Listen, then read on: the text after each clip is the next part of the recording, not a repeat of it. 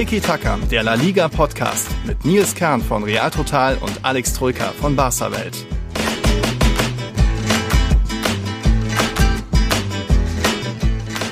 Hallöchen in die Runde. Hier ist Tiki Taka, Folge 194 und diese Folge wird's mal wieder ausnahmsweise in sich haben. Wir hatten ja letzte Woche die Champions League Auslosung und dann gab's diesen Deadline Day. Ist ein bisschen was passiert, es gab und gibt ein paar Namen zu besprechen, nur um mal ein paar einige anzuteasern. Die beiden Joaos, den Jude, den Mason, den Sergio ist noch was passiert, Isco, Kubo, Kilian.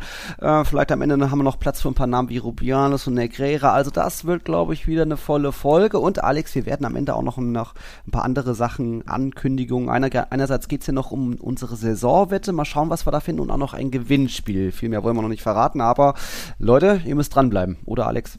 Ihr müsst dranbleiben. Servus in die Runde. Ähm, ja, es gibt am Ende dieser Folge ein exklusives Gewinnspiel von uns für die Hörer. Also wer da was gewinnen möchte, bis zum Ende die Folge hören. Ist Pflicht. Ausnahmsweise mal, wer weiß, wie viele hier abschalten schon an, nach der Anmoderation. Ich glaube, der René Stelzel schaltet selten ab, weil der ist ein neuer Patcher und hat uns auch geschrieben, er ist seit 2009 Fan von Real Madrid und auch Riesenfan äh, unseres Podcasts. Also da, willkommen René, schön, dass du dabei bist.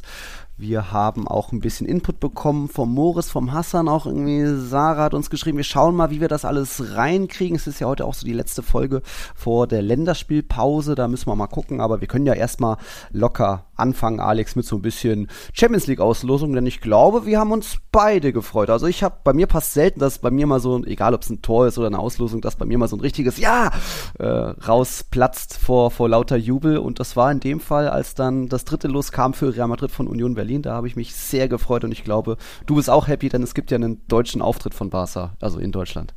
Ich war eher erleichtert happy, mhm. dass es nicht wieder eine Hammergruppe wurde für Barca. okay, da kann man nachdem auch jubeln. Sie, nachdem sie die letzten beiden äh, europäischen Auftritte ja so in der Champions League mhm. vermasselt haben mit den peinlichen Gruppen aus, zweimal in Folge und auch eben sehr, sehr schweren Gruppenauslosungen, also wirklich einfach knackige Gegner ja, haben sie jetzt einfach mal ein bisschen mhm. Glück gehabt bei, bei der Auslosung und darüber war ich dann freudig mhm. erregt. Also mit viel Erleichterung, aber auch viel Freude, dass es einfach mal eine leichtere Gruppe wurde. Ja. Also weniger über das Schachtjahr los an sich, weil klar, Spiel in Deutschland, aber ist ja auch eine weite Anreise. Also ich bin ja Ach, ehrlicherweise Gott, schneller in Porto. Ich bin schneller in Porto als in, in Hamburg. Porto gibt's Nürnberg Ryanair, zack, zwei Stunden. Ja, aber ICE rein, das ist easy peasy. Hamburg. Ja, natürlich, aber die reine Anreise ja. ist für mich ja schneller nach Porto getan ja, als okay. nach Hamburg. Und deswegen ich war weniger froh darüber, dass er das deutsche Los Hamburg, wo ja Schacht ja seine mhm. Gruppenspiele oder seine Spiele in Europa austrägt, darüber weniger froh, dass sie das gezogen haben, sondern vielmehr froh, dass es einfach mal eine machbare Gruppe wird, damit Barca endlich mal wieder diese K.O.-Runde ja, erreicht in der Champions League. Ja, ja, das ist ja so eine Sache. Und wir hatten auch auf Twitter beziehungsweise auf X äh, eine Umfrage von wegen, wie viele von den fünf spanischen Champions League-Teilnehmern weiterkommen. Und die meisten haben tatsächlich auf, äh, sind auf vier gegangen mit 46 Prozent. Das ist schon mal optimistisch. Auch auf alle fünf haben sogar 23 Prozent abgetippt. Also ja, man muss äh, erstmal zusammenfassen, es sind alles eigentlich äh, machbare Gruppen, weil einfach keiner jetzt so ein Monster los hat wie Man City oder auch PSG Bayern, die ja gerne mal in der Gruppenphase richtig einen raushauen. Die Bayern vielleicht jetzt mittlerweile auch nicht mehr, aber deswegen sind da jetzt schon mal viele Teams bei weggekommen. Logisch, Sevilla und Barca waren ja schon mal im Top 1, aber ich glaube, für Atletico ist es auch eine machbare Gruppe. Das war es letztes Jahr aber auch schon. Da sind sie dann Vierter geworden. Also ich glaube, bei Atleti wird speziell so ein bisschen das Thema mit der Stimmung sein, weil Feyenoord, Lazio, Celtic, ich glaube, da kann es schon ganz gut abgehen in, in allen Stadien, dass, dass man da einfach mal wieder weiterkommt. Ähm, ist ja, wie gesagt, theoretisch machbar. Ich glaube, Real Sociedad da eher schon die schwierigste Gruppe vielleicht noch bekommen. Logisch, du warst eh schon in Top 4 und jetzt Benfica, Inter, Salzburg. Die können schon alle kicken und Inter war ist ja auch ein bisschen weit gekommen letzte Saison. Von dem her, die könnten es am schwierigsten haben, aber trotzdem, äh, ich glaube, ist da alles drin für die Spanier, oder? Also sehr, sehr interessante Gruppen tatsächlich. Sehr, sehr sehr, sehr lukrative Gegner. Auch schwere, weil ausgeglichene mhm. Gruppen. Also wenn ich auf Gruppe B von Sevilla gucke, mit Arsenal, PSW und Lens, das ist einfach der Vizemeister in Frankreich, mhm. Lens. Ne? Klingt ja. einfach vom Namen her nicht so prickelnd, war aber letztes Jahr einfach die zweitbeste Mannschaft in Frankreich, die übrigens erst am letzten Spieltag nicht Meister wurde. Also sie hatten sogar am letzten Spieltag noch die Chance, Meister zu werden, wenn PSG nicht gewonnen hätte. Also eine grandiose Saison gespielt, aber Openda ja. nach Leipzig verloren, den besten Spieler. Und ähnlich wie äh, Sevilla übrigens, große Parallelen, kompletter Fehlstart in, in der Liga. Oh, ich glaube, ein Punkt. Von ein Punkt geholt aus vier Spielen, genau. drei verloren. Mhm. Also da treffen sich zwei Fehlstarter in Sevilla und Lens. Mhm. Vielleicht auf unschöner, niedriger Augenhöhe. Und dann hast du I, äh, Arsenal, die Überflieger, Vizemeister aus England und äh, die PSW Eindhoven, mhm. Vizemeister aus Holland. Also eine sehr, sehr ausgeglichene Gruppe. Ich bin mir nicht sicher, ob Sevilla mhm. die überstehen kann. Oder will. Ich könnte mir oder will. Ich könnte mir vorstellen, dass es wirklich wieder auf Frankreich hinausläuft, ja. auf die Europa äh, League, weil vielleicht ja. Eindhoven den, die Nase vorn hat. Ich glaube, die haben jetzt die Rangers in, der, in den Playoffs 5 zu 1 abgeschossen. Mhm. Und äh, unser Freund Lucky Luke de Jong, der Barca de Jong, ja. hat in jedem Quali-Spiel Tore geschossen. Ja. Ähm, also da in Eindhoven ist es keine Schande, wenn du da verlierst und das könnte der direkte Vergleich sein. Also Sevilla, attraktive Gruppe, mhm. aber schwer.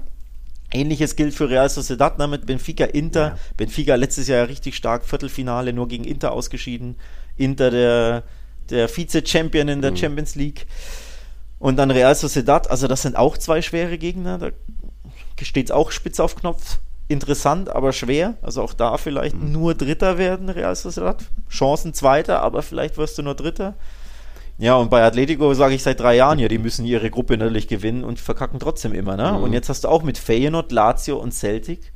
Lazio auch da der Vizemeister in Italien, darf man auch nicht vergessen. Mhm. Feyenoord der Meister in Holland.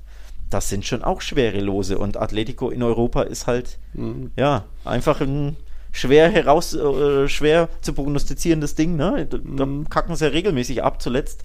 Also von daher, ich würde schon sagen, Atletico muss das Ding gewinnen oder die Gruppe gewinnen, aber es ist halt auch Atletico in Europa. Also genau. wer weiß, ne? Ja, wenn die gemerkt haben, so auch ohne Doppelbelastung wie in der Rückrunde, ist es doch ganz nett, dann vielleicht doch nur die Gruppenphasenmillionen mitnehmen, wenn es am Ende zum Weiterkommen reicht, okay, aber naja, Fokus weiter auf La Liga, weil sie da ja auch ganz unterwegs sind. Also ja, es ist alles nicht super einfach, weil du jetzt auch keinen, was weiß ich, krassen oder dabei hast, aber ja, mal schauen. Ich glaube auch die beiden Champions League Neulinge, sowohl Real als auch Barca, haben einen Neuling bekommen. Real kriegt Union Berlin, da habe ich sehr gejubelt und Barca kriegt Antwerpen, die waren auch noch nie in der Königsklasse dabei.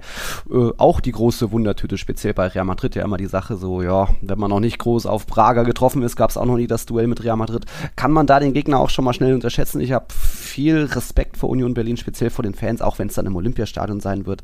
Äh, aber ich glaube, das wird trotzdem äh, sehr beeindruckend dort und da sind schon auch mal ein Patzer, paar Patzer vorprogrammiert. Napoli machen ja auch irgendwie so weiter, trotz neuem Trainer in der neuen Saison, wo es letzte Saison aus, aufgehört haben. Also da geht schon auch was. Trotzdem muss natürlich da auch Real Madrid weiter, weil sie eben auch das, das große Los mit irgendwie City oder PSG nicht bekommen haben. Wie gesagt, in der Gruppenphase wäre das was anderes geworden. Da hätte ich mir, hätte ich mir eher wieder eine K.O.-Phase gegen, gegen die gewünscht, auch wenn das vielleicht gegen City äh, anders aussah letztes Jahr. Aber ja, und ihr? Ich weiß, was hast du geplant? Ich bisher auf jeden Fall nur natürlich Berlin. Napoli, glaube ich, mache ich nicht. Prager, mal gucken. Du machst bestimmt Hamburg oder willst du auch Porto, wenn du schon gesagt hast, das ist besser und einfacher?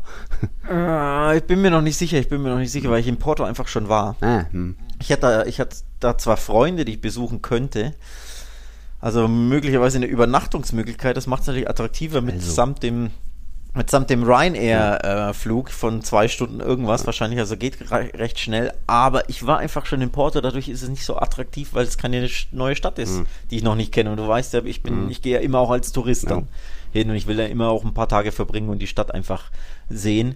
Und in Porto war ich schon. Ähm, deswegen bin ich mir stand jetzt noch nicht sicher. Hamburg war ich jetzt natürlich auch. Das Argument zählt ja, natürlich für immer. Hamburg nicht. Beste Stadt aber eben A, Hamburg geht immer, ja. wunderschöne ja. Stadt. Und äh, so oft spielt Barca auch nicht in Deutschland. Also ich bin noch am bin noch am überlegen, äh, mhm. unser Kumpel Miguel macht ja wahrscheinlich sogar alle drei Auswärtsreisen, hat er mir gesagt. Also er will nach Porto, er will na, sogar nach Antwerpen und natürlich nach Hamburg. Ja, cool. Also vielleicht äh, schließe ich mich da an. Ich bin noch am überlegen, mhm. ich bin noch am Rätseln, ich weiß es nicht. Grundsätzlich zur Gruppe, um mal sportlich ja. zu werden, also wenn Barca diese Gruppe nicht als Gruppensieger abschließt, dann weißt du halt auch nicht weiter. Ne? Also das ist jetzt wirklich mal eine Gruppe. Ich will keinen unterschätzen, weil wir erinnern uns, Porto hat letztes Jahr die Gruppe mit Atletico, Leverkusen und Brügge sogar gewonnen. Schachtjo hat mal Real geärgert, alles möglich. Genau, ähm, alles möglich. Porto ist seit, ich glaube, 20 Jahren regelmäßig mhm. fast immer Champions League, mit wenigen Ausnahmen mal Europa League. Also wirklich eine international abgezockte Mannschaft. Aber als FC Barcelona musst du in dieser Gruppe endlich mal den Anspruch haben. Speziell Nicht nach den letzten beiden Jahren, da muss Platz 1. Ganz genau. Ja. Nicht nur die K.O.-Runde erreichen, das ja sowieso, sondern wirklich mal Platz 1. Wirklich mal eine, ich will jetzt nicht sagen, alle sechs Spiele gewinnen, aber mindestens vier und zwei Unentschieden mhm. muss schon drin sein, damit du klar Erster wirst. Mhm. Um auch mal europäisch so ein bisschen ein Ausrufezeichen zu setzen im Sinne von, wir sind wirklich auch in Europa zurück. Mhm. Auch wenn es nur eine Gruppe ist, die machbar ist, aber ich glaube, das brauchst du auch als ja. Barca mal.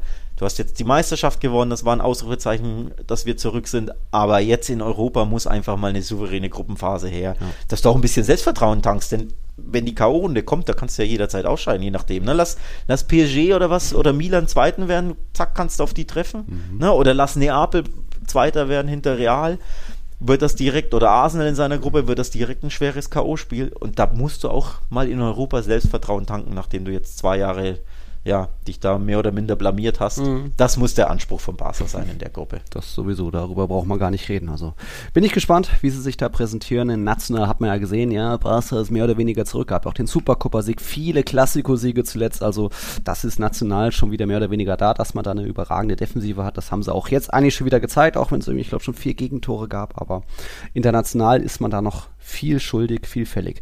Ich würde mal noch ein bisschen bei Real Sociedad bleiben, da auch gleich zu ihrem Spiel am Wochenende kommen. Da sind ja ein paar Tore gefallen. Jetzt eben Gruppe Benfica, Inter, Salzburg, die spielen alle mit, die können auch alle kicken, das wird schwierig, aber ich glaube bei Real Sociedad, da haben viele noch, ähm, wir reden immer über eine sehr junge Mannschaft mit schnellem Spiel und irgendwie Kubo war jetzt geil am Wochenende, generell schon in der Saison der zweitbeste Scorer der Liga, aber Real Sociedad kann auch richtig unangenehm sein. Ich glaube, Mikel Merino ist wieder der Spieler mit den meisten Fouls und die Mannschaft hat auch durchschnittlich äh, 19 Fouls pro Partie, das ist auch Liga-Höchstwert, die waren letztes Jahr schon sehr weit oben, die haben vielleicht jetzt nicht immer viele Karten oder viel Unsportliches, aber die wissen schon, wie sie auch ein Spiel zerstören können, wie sie auch mal äh, eben unangenehm spielen und nicht immer nur aufs nächste Tor gehen können. Also ich glaube, Real Sociedad kann in der Champions League Gruppe überraschen und wird bestimmt da auch ein bisschen nicht für mega Furore sorgen, weil alle denken, die werden jung und grün hinter den Ohren sein, aber die können eben auch unangenehm. Und das ist, glaube ich, in so einer Gruppe, wo du mitspielende Teams hast, ganz nützlich.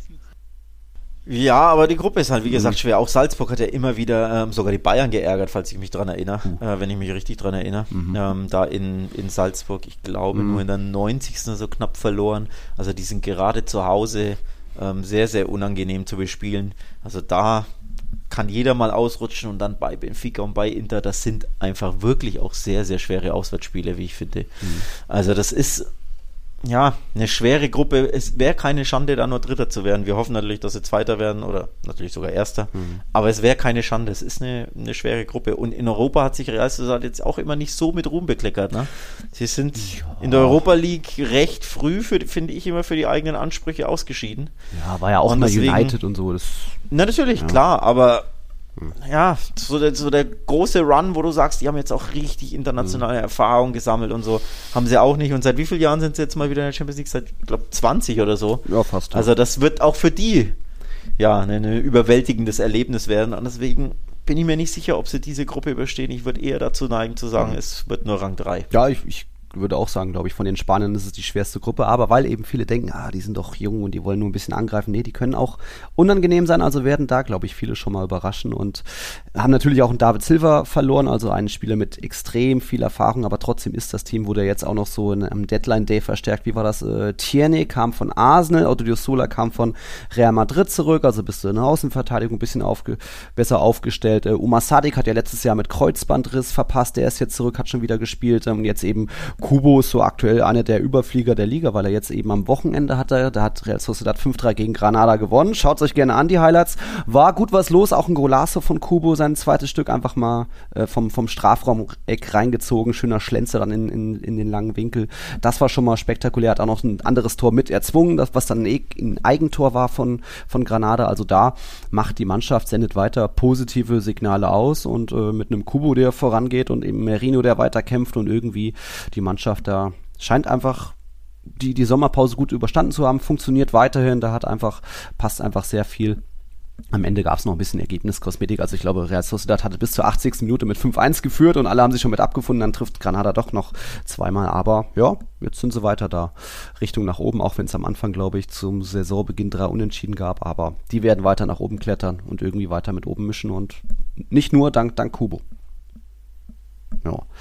Ähm, dann können wir auch schon langsam weitergehen in der Tabelle. Was hat man oder was hat man noch am Wochenende? Wollen wir gleich schon bei Barca landen oder wollen wir erstmal noch? Wir hatten auch noch. Ah, wir kommen, wir können erstmal noch äh, Alaves. Hat man ja auch schon so ein bisschen als Absteiger getippt. Die sind jetzt aber direkt mal mit zwei Siegen und zwei Niederlagen in die Saison gestartet und haben am Wochenende Valencia geschlagen mit einem 1-0-Sieg. Das war schon mal spektakulär die die ersten Minuten. Da gab es einen Elfmeter für Alaves. Kike Garcia tritt an, Mamadashvili pariert, wurde wiederholt. Kike Garcia wieder schießt in die andere Ecke, wieder trifft, äh, wieder, wieder hält Mamadashvili. Ja, aber trotzdem dann irgendwie zwei Minuten später hat Kike Garcia trotzdem das Tor gemacht, war dann irgendwie bei einer Hereingabe zur Stelle. Also das war das 1-0. Und da hat man mal wieder bei Valencia, muss man sagen, äh, die Jungen können es nicht immer retten mit einem späten Tor. Ähm, es reicht nicht irgendwie, ähm, ja, selbst zu warten auf den, den, späten Lucky Punch, wenn dann Valencia selbst mal das Spiel machen muss, die hatten über 60% Ballbesitz, dann tun sie sich auch schwer, weiter Chancen zu kreieren gegen dann selbst einen unangenehmen Gegner. Also da Valencia jetzt nach. Zuerst gab es eben die zwei Siege zu Saisonbeginn, jetzt eben zwei Niederlage, sind sie da auch wieder ein bisschen runtergereicht worden, logisch. Aber Alaves da zumindest überrascht. Und so haben jetzt beide ihre, ihre sechs Punkte, Alaves und Valencia. Zwei Heimsiege von Alaves, ne? Gegen Atletico. Mhm. Nee, nicht gegen, äh, gegen, gegen ähm, so habe ich es verbaselt. Äh. Gegen wen haben sie zu Hause gewonnen? Gegen Sevilla. So, nicht Atletico. Stimmt, ja, 4-3, ja. Dieses, dieses mhm. verrückte 4-3. Ähm, und jetzt gegen Valencia. Also durchaus zwei mhm. große Namen, auch wenn Valencia jetzt kein großes Team mehr mhm. ist. Und bei Sevilla kann man zumindest in der Liga drüber streiten seit eineinhalb Jahren. Aber ähm, zwei definitiv wichtige, vielleicht sogar unerwartete Heimsiege und dadurch sechs Punkte eingefahren. Mhm. Das ist jetzt schon Gold wert im Abstiegskampf da mit äh, sechs Punkten mhm. ähm, gestartet zu sein. Hätte ihn, ich ihn so nicht zugetraut, du ja auch nicht. Von daher waren das, sind das definitiv jetzt schon Big Points, die man da geholt hat. Mhm. Und äh, ich hatte sie, glaube ich, sogar auf, auf den letzten Platz getippt, ja, ich wenn ich mich täusche. Mhm. Und ja, man weiß ja immer, Heimstärke ist das A und O bei generell in der Ligasaison, mhm. aber erst recht bei so kleinen Mannschaften, die auswärts einfach regelmäßig ja nicht viel zu bestellen haben. Aber du musst zumindest deine Heimspiele gewinnen oder nicht verlieren. Mhm. Und das waren dementsprechend zwei ja, erstaunliche Big Points für Alaves. Also vor, vor, allem gegen Valencia, wo man ja argumentieren kann, naja, wer weiß, wie sich das noch auf die Saison her auswirkt. Ne? Ich mhm. hatte sie ja auch im, im letzten Drittel verortet als Abstiegskandidat. Mhm. Von daher hast du da vielleicht mit Blick auf die Saison gegen den direkten Konkurrenten dann einen, einen Dreier geholt. Also durchaus beachtlicher Saisonstart von Alaves, kann man nicht meckern. Haben auch sehr underrated äh, Heimfans, also das, was da immer in, in, in Vitoria Gasteiz los ist, da sind auch mal spektakuläre Choreos und eben sehr brennende Fans wie oft im Baskenland. Das ist schon irgendwie, ja, scheint was zu sein mit dem Heimvorteil. Mal gucken, wie sich das entwickelt. Dann ähm, gehen wir vielleicht mal, komm, wir gehen schon mal Richtung Osasuna und dann das Spiel gegen Barca. Bei Osasuna müssen wir aber erstmal sagen, ganz bitter, wie wir schon befürchtet haben, äh, ihre internationale Saison, die erste Jahr seit der Saison, wann war es, 2006, 2007, hat schon aufgehört, bevor sie richtig angefangen hat. Also Conference League Gruppenphase nicht erreicht, weil sie vorher in den Playoffs gescheitert sind. Das mit viel Pech oder Lospech gegen den Club Brügge. Hinspielniederlage waren 1 zu 2, dann fährst du nach Brücke und ja, ist eine schwierige Herausforderung. Die haben letztes Jahr noch in der Champions League überrascht. Aber dann führst du plötzlich mit 2-0 und das bis zur 70. Minute oder so und dann auf einmal schwinden die Kräfte und Brügge immer, wird immer druckvoller. Am Ende steht es 2-2. Brügge hatte selbst noch ein, zwei Chancen mehr, also es hätte auch noch ein Sieg werden können. Da hat's für Osasuna einfach nicht gereicht. Da war dann Brügge doch irgendwie ein, zwei Klassen besser. Was schade ist, weil wir haben so gekämpft dafür, international zu sein gegen die UEFA und dann, um dann jetzt doch irgendwie im, im vorletzten Schritt doch noch rauszufliegen und eben nicht die Gruppenphase zu erreichen. Schade, schade. Ähm, ja, das kann man, viel mehr kann man da nicht sagen, oder? Ist wirklich enttäuschend. Ähm, aus La Liga-Sicht, aus spanischer Sicht, ähm, hätte ihnen das sehr, sehr die Daumen gedrückt, dass sie wirklich mehr als nur ein internationales Spiel haben. Mhm. Oder, oder Auswärtsspiel, vor allem, dass die Fans, ja. ne, äh, auch wenn jetzt vielleicht die Gegner womöglich nicht die attraktivsten geworden wären, aber das ist ja trotzdem ja. etwas, was du so ja, vielleicht dein Leben lang mitnimmst. Ne? Jetzt ja. mit, mit Blick auf Union Berlin, die können einfach ins Bernabeu, die können nach Neapel. Das sind Erlebnisse, die du vielleicht einmal im Leben machst, wenn mhm. du bei so einem Verein Anhänger bist. Oder nicht sonderlich häufig machst, sagen wir es mal so. Also was wirklich äh, ja, legendäre Nächte und Abende sein können und Spiele sein können und Trips und Reisen. Und dass äh, ja, den Osasuna-Fans das jetzt verwehrt bleibt, ist natürlich enttäuschend, auch wenn es eher nach Krasnodar gegangen wäre als nach mhm. Madrid oder als nach Manchester. Aber ähm, ja, trotzdem mhm. finde ich sehr, sehr schade. Umso beachtlicher übrigens, dass sie drei Tage später gegen Barca wieder alles rausfeuern. Ne? Ich hätte eher das gedacht, mit B11. Und ja, ich hätte eher gedacht, boah, die, die, der Schmerz ja. des, des, des äh, Quali-Auses ähm, steckt noch in den Hinterköpfen und dass sie da mhm. vielleicht dann doch nicht dieses Feuer raushauen, diese Gier, diese Laufeinha äh, äh, Lauffreude mhm. An den Tag legen, wie man sie ja immer kennt. Aber genau das haben sie gegen Barca wieder gemacht. Also wirklich eine Reaktion gezeigt, sogar nach Rückstand. Mhm. Barca in der zweiten Halbzeit so dermaßen Probleme bereitet. Ja. Aber es hat halt wieder ganz knapp nicht gereicht, auch gegen Barca ganz knapp nicht. Am Ende noch den Elfmeter können wir reden. Ich würde erstmal sagen, ähm, man muss in La Liga mal wieder feststellen und falls vielleicht jetzt jemand nur das Spiel bei der Zone verfolgt hat, dann muss er hier erstmal, kriegt er die Richtigstellung. Der Kommentator hat ja gesagt, bei diesem einen Kopfball von Lewandowski, der so knapp auf der Linie pariert wurde und der Kommentator meinte so, ah, das Armband hat sich nicht gemeldet, äh, keine Go, kein Tor. Es gibt gar keine Goal-Line-Technology in La Liga, falls das immer noch jemand nicht wusste, ähm, um das schon mal klarzustellen. Also das gibt's in La Liga weiter nicht und in La Liga gibt's weiter scheinbar auch nicht richtige Konsequenzen für eine rote Karte, denn warum hat denn ein Chimi Avila schon wieder gespielt? Er hat das 1-1 gemacht, geiles Tor, Chimi Avila kann das, aber warum hat er nur ein Spiel für dieses Horrorfoul gegen den Athletic Club oder wann das war? Warum hat der da schon wieder gespielt? Weißt du auch nicht, oder? Nee, weiß ich auch nicht. Ähm, kann ich, kann ich dir nicht sagen. La Ligas ja. Wege sind manchmal unergründlich, das habe ich gelernt. War doch letztes Jahr äh, Lewandowski auch in Osasuna oder bei Osasuna mit dieser Nasengeste, der kriegt 2 plus 1 Spiele und Jimmy Avila ist ein Spiel später schon wieder da. Das gibt's doch nicht. Ja, ja der hat den Sch weil Schiri ähm, beleidigen, wobei Beleidigung ist es ja nicht, es ist ja eine. Ja? Also er hat ihn ja nicht äh, Huso oder irgendwas ja. oder Arschloch oder so genannt, sondern er hat ja nur gesagt, du, der hat die Nase ja. ein bisschen oben, also der wirkt ein bisschen arrogant. Mhm. Das ist, also was ist offenbar schlimmer. Ja. Die Ehre des Schiedsrichters äh, ne, in Frage stellen, sondern nicht jetzt mal, ist schlimmer, als dem Gegner äh, die Beine brechen wollen. Einfach. Ist, ist, halt scheinbar so. Ist mich wundert ja nichts mehr. Aber ja. ja, dass der dann spielt, ähm, wunderschönes Golasso natürlich mhm. gemacht ähm, für Osasuna und dann mhm. beinahe hätten sie den Punkt geholt. Und ganz ehrlich, den Punkt hätten sie, finde ich, sogar verdient gehabt. Ja. Oder anders gesagt, Barca's Auftritt war natürlich auch wieder beherzt, wie immer unter Xavi. Da kannst der Mannschaft kannst du selten vorwerfen, dass sie nicht wollen, dass sie nicht alles raushauen, mhm. ne, dass sie da, ähm, auch maximal unbequem sind. Mhm. Aber spielerisch mhm. war das wieder erneut sehr, sehr dünn. Torchancen hatten sie überhaupt mhm. wirklich drei, vier aus dem Spiel heraus, weil das 1-0 war ein Standard-Kopfball nach einer Ecke. Mhm. Das 2 zu 1 waren Elfmeter. Ja, also die beste Chance war eigentlich wirklich die von Lewandowski, mhm. ähm, die auf der Torlinie geklärt wurde. Allerdings war das ja eigentlich abseits. Also die zählt auch ja auch nicht. Ja, ja, das ah. war vorher eine Abseitssituation. Okay. Nicht von Lever, sondern von einem Spieler ah, okay. rechts außen, der die Flanke, ich glaube, es Cancelo mhm. oder wer es war, ähm, geschlagen hat. Also von daher mhm. war das auch keine Torchance, die im Buche steht. Da. Also es war sehr, sehr überschaubar, was ihnen da eingefallen ist mit Ball. Mhm. Und deswegen war, finde ich, dieser Sieg unterm Strich glücklich. Mhm. Weil der Elfmeter war ja auch ein bisschen soft zumindest. Also klar, er hakt ein, er macht schlau und der andere ist natürlich dämlich, dass er da den, den Arm auspackt. Mhm. Aber das war schon sehr, sehr soft. War also ja nicht mal so ein richtig Griff festgehalten mit der Hand, ja. nur so kurz Arm an Arm. Ja, ah. da gibt es Schiedsrichter, die das nicht pfeifen. Ja. Ähm, da hatte Lever auch oder Barca auch ein bisschen Glück. Dann war es was, die 87. Mhm. Minute, also auch super spät. Ja. Von daher ist jetzt natürlich keine Fehlentscheidung, aber es war eher ein softer Elfmeter. Mhm.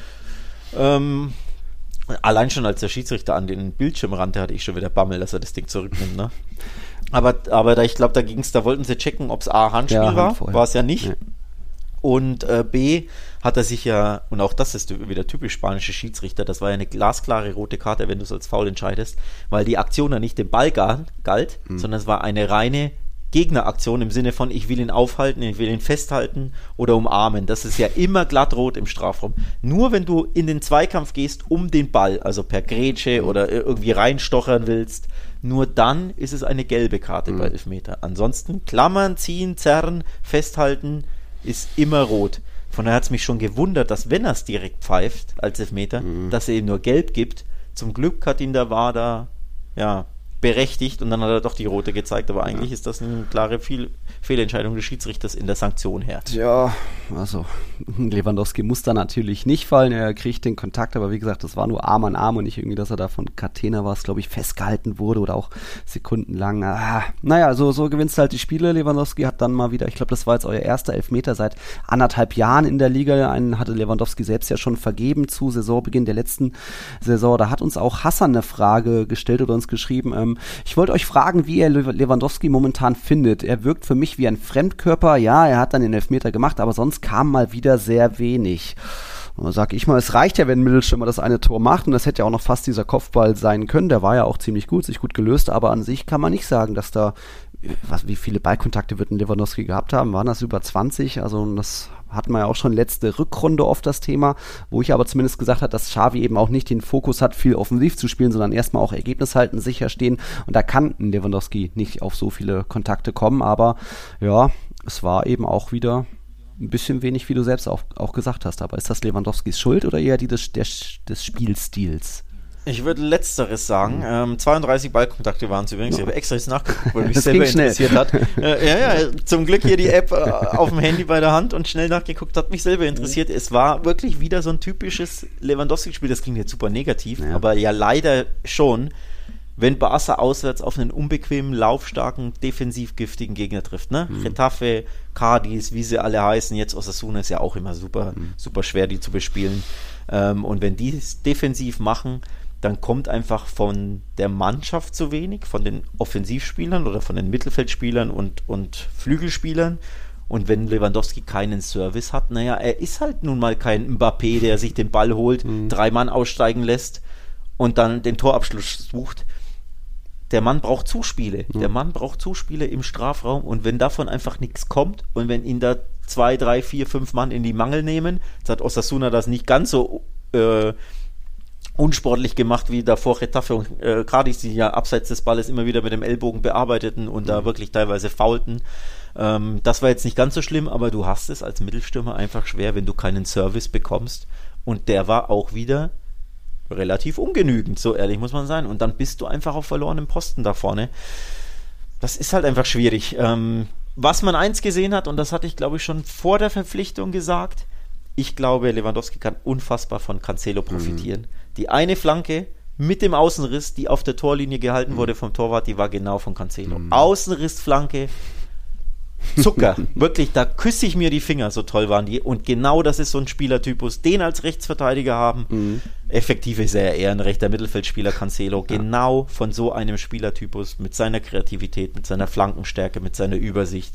Davon kann Lewandowski profitieren. Aber gibt es halt so wenige. Ne? Lewandowski schmerzt mehr als jeder andere der Abgang von Dembele. Ich habe es ja auch schon gesagt, weil der ihn einfach zu füttern wusste. Auf links verzichtet Xavi in der Saison komplett auf einen Flügelstürmer. Ja. Ne? Hat wieder mit Balde als Hybrid gespielt, der die ganze linke sel Seite selber beackert. Mhm. Da kommt halt von links dann einfach zu wenig. Wieder mit hier ähm, Gavi, Gavi, als ja. zusätzlichem äh, mm, alles, alles, Spieler. Also der macht ja alles auf dem also Mittelfeld, linke Seite, ja. links vorne, der soll überall sein, aber er ist halt einfach kein Flügelspieler, wie ihn Lewandowski braucht, ja. der ihn füttert. Ja, das, das muss sich ändern. Ähm, das, und so, ja, leidet Lewandowski weiter, ne? Da sind wir dann auch bei eurem Deadline Day, also sowohl Ansu Fati als auch jetzt Abde abzugeben. Hätte ich jetzt auch nicht gemacht, weil einen hätte trotzdem da auf links außen brauchen können, weil Lewandowski braucht die ja. Zuspiele. Dass man, dass der ein oder andere gehen will und Fati meint, ich muss woanders spielen und auch ein jetzt Abde, Abde sagt, ich habe ein geile, geiles Jahr gespielt, ich muss weiterspielen, ist nachvollziehbar, aber trotzdem musst du doch als Trainer irgendwie zumindest einen halten wollen, oder? Jetzt erklär mal. Ja, ähm, sehe ich ganz genauso. Also einen von beiden abgeben verstehe ich. Mhm. Anzu abgeben verstehe ich auch. Der braucht einfach Einsatzzeit. Die hat er nicht bekommen unter Xavi und ich glaube, die hätte er auch in dieser Saison nicht bekommen. Der vertraut ihm einfach mhm. nicht genug. Und äh, du hast manchmal das Gefühl, Anzu vertraut sich selbst auch nicht genug. Also du hast, finde ich, stark gesehen letztes Jahr, dass er sich in Zweikämpfen teilweise zurückhält, mhm. zurückzieht, weil er vielleicht Angst vor einer Verletzung hatte, weil er seinem Körper vielleicht nicht genug traut. Dann hat er diesen Druck, immer performen zu müssen, weil du bei Barca halt mhm. keine Zeit bekommst. Der bekommt ja keine drei, vier, fünf, sechs, acht Spiele am Stück. Hast die Nummer 10, ne? musst liefern. Sondern du musst liefern, du bekommst Einsatzzeit, medialer Druck ist da, er, er, stellt sich, setzt sich vielleicht oder hat sich selbst unter Druck gesetzt, in diesen verknappten Minuten da was zu zeigen. Das fördert natürlich auch dann nicht wirklich ähm, sein Spiel. Mhm. Von daher glaube ich, tut ihm das gut, wirklich auch noch zu einem anderen Verein wechseln, wahrscheinlich sogar außerhalb der Ligas, mhm. dass du da einfach weniger medialen Fokus hast und dich wirklich in Ruhe entwickeln kannst, wie du es einfach seit zwei Jahren nicht konntest, weil er fast zwei Jahre am Stück lange verletzt war. Ja.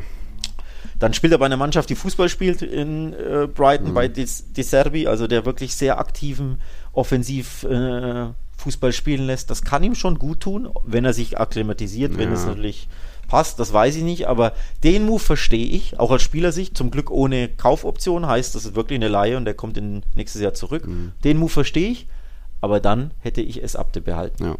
Vor allem hätte ich ihn nicht verkauft, weil ein Verkauf Stimmt, komplett ja unnötig für ihn ist. Aber Xavi hat auf der PK gesagt, sowohl Ansu Fati als auch Abde, als auch Eric Garcia übrigens, mhm. der an Girona verliehen wurde, kamen alle drei zu ihm, zu Xavi und haben ihn um den We Wechsel gebeten, also haben um die Freigabe gebeten mhm. und dann hat der Verein dem stattgegeben. Ähm, ja, man kann natürlich auch sagen, ja, nee, ich brauche dich und dann bleibt der Spieler, aber die finanziellen äh, ja, Probleme sind halt so groß. Ja. Ich persönlich glaube, die Wahrheit liegt in der Mitte, dass wahrscheinlich die Spieler mehr spielen wollten, mhm. also unzufrieden waren und auf der anderen Seite der Verein aber unbedingt die Kohle brauchte für Cancelo und Felix, die zwei Wunschziele, genau. dass man gesagt hat, ja okay, wenn wir Abde verkaufen, haben wir eben diesen mhm. Spielraum, um die zu verpflichten. Vielleicht wäre es ohne den Verkauf gar nicht gegangen. Das weiß ich mhm. natürlich nicht, das ist nur eine Spekulation. Es kann auch sein, dass er ohne den Abde-Verkauf Felix und Cancelo hätten registrieren und mhm. holen können. Aber vielleicht wäre es nicht gegangen. Ich weiß es nicht. Das, glaube ich, spielt auch noch mit eine Rolle, die finanzielle ja. Sache. Aber für mich trotzdem falsch und fahrlässig abde, äh, abzugeben. Wenn sie ihn verleihen ein Jahr, mhm. hätte ich es auch falsch gefunden, weil sie da einfach noch einen Spieler mehr gut mhm. brauchen können. Aber dann verstehe ich es trotzdem, weil du sagst, ich kann dir nicht genug Einsatzzeit äh, garantieren und wenn du jedes dritte ja. Spiel nur 20 Minuten spielst, das reicht nicht. Mhm. Dann verleihen wir dich lieber. Aber verkaufen zu dem Preis, also es ist ja nicht so, dass die 20 Millionen eingenommen haben, wo du sagst, boah, das ist so gutes Geld, ne? Mhm. Das war ja, waren ja auch Peanuts, die Ablöse. Ja. Von daher finde ich die, den Update-Verkauf durchaus keine gute Entscheidung, mhm. aber natürlich gut für Ferran Torres und ein, äh, Felix, die jetzt natürlich mehr spielen werden. Ja. Und für Lamin Jamal, den man nicht vergessen darf. Ja, ja, gut, der ist mir noch rechts, aber ja, ich, ich glaube auch nicht, dass ein Fatih in England sich so wohlfühlen würde. Ich glaube, da wird viel wieder mit Heimweh dabei sein und keine Ahnung, ob der Englisch spricht. Ich glaube, das stellt er sich alles ein bisschen einfach vor und jetzt Abde, glaube ich, wird bei Betis auch glänzen und die sind ja auch ein bisschen im Aufflug, auch dank Isco werden wir gleich nochmal besprechen. Also ich bin gespannt, aber wie du schon sagst, irgendwie ist das ja auch alles unter dem finanziellen ähm, Stern, damit eben um Platz zu machen für die anderen beiden. Auch wenn ich jetzt nicht glaube, dass das, was Fatih, Abde und äh, Eric Garcia an Gehalt hatten, dass das äh, das gleiche Gehalt ist wie, wie Cancelo und Felix Felix, wobei bei Felix gibt es ja auch das Gerücht, der verdient nur 400.000 Euro im Jahr und irgendwie ein Sponsor bezahlt ihn eher. Also das ist auch schon wieder sehr dubios, was da passiert ist. Aber hey, es, teilweise gibt, wird man, wird, werdet ihr, glaube ich, belächelt für Cancelo nur ausgeliehen. Haha, ich hätte den auch so genommen, ein Jahr Ausleiher, egal ob man ja. da eine Option haben oder nicht. Also ein Jahr ja. Cancelo ist ein Jahr Cancelo. Glückwunsch. Äh. Genau, ähm, also bei Felix, äh, er soll auf Geld verzichtet haben. Ich mhm. weiß nicht, auf wie viel. Ich habe ja. sogar bis zu 50 Prozent gelesen. Ob das stimmt, weiß ich immer Dann nicht. Dann hätte er ja nicht mal eine Million bei Athletik verdient. Also äh, nein, das glaube ich nicht. Der verdient schon richtig Kohle, aber mhm. er soll halt wirklich für Barca auf Gehalt verzichtet haben mhm. und das reduziert haben, damit er da überhaupt äh, verpflichtet werden kann. Mhm. Und auch bemerkenswert ist natürlich, es war ja sein Traum, hat er selbst gesagt, ne? Mhm. dieses bemerkenswerte Interview. ähm, wo wir ja komplett überrascht waren. Das kam ja komplett aus dem Nichts. Ne? Was, gibt keine Gerüchte und plötzlich sagt er, ich will nur zu Barca. Mhm.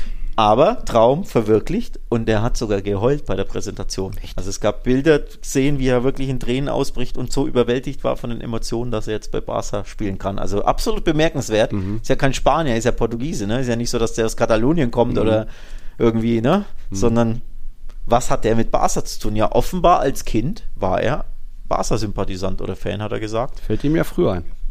ja, weiß ich nicht. Aber, und er war offenbar, ich glaube, das spielt fast schon die größere Rolle, dass er so dermaßen unglücklich bei Atletico ja. war. Dass er einfach froh ist, da weg zu sein und dann natürlich ist es ein Riesensprung zu Barca. Mhm. Und nicht, dass du jetzt zu Brighton musst, ne? nachdem ja. du bei Chelsea schon nichts gerissen genau. hast. Also man hätte ja meinen können, die Karriere kriegt dann einen Knick und der muss eher eine Stufe runter. Mhm. Dass er dann bei Barca landet, ich glaube, da weiß er schon auch, dass das eine Monster-Karrierechance für ihn ist. Ja aber trotzdem bemerkenswert, ne? Mhm. Auf Geld verzichtet und das emotionale Ding da, dass er zu Barca kommen will. Also ich mhm. verspreche mir, hoffe mir da schon ein bisschen was. Und wie gesagt, Abde weg und Anzu weg, also weniger Konkurrenz. Der sollte jetzt mal was bitte zeigen, denn äh, genau, das ist ja das rechtfertigen, ne, was Barca da investiert hat, genau. also auch an Mühen natürlich. Ja, die Erwartungen sind ja da auch jetzt hoch und jetzt ist er auch kein junges Talent mehr, das irgendwie mal für eine mega Ablöse zu Athleti ist und irgendwie schwieriges Spielsystem und er muss außen spielen bei Simeone, wo man immer gesagt hat, ja, deswegen hat es nicht ganz geklappt. Jetzt ist er 23, jetzt ist er hier bei seinem Traumverein angeblich, hat sich äh, weggeheult, wie auch immer und dann muss auch was kommen. Ich bin sehr gespannt, weil ich, du hattest damals schon immer mal gesagt, von wegen, er würde eher zu Barca passen, so ein bisschen dieses Zusammenspiel, ein bisschen offensiverer Gedanke, aber ich glaube, der könnte auch so ein bisschen wie Rames werden, sprich,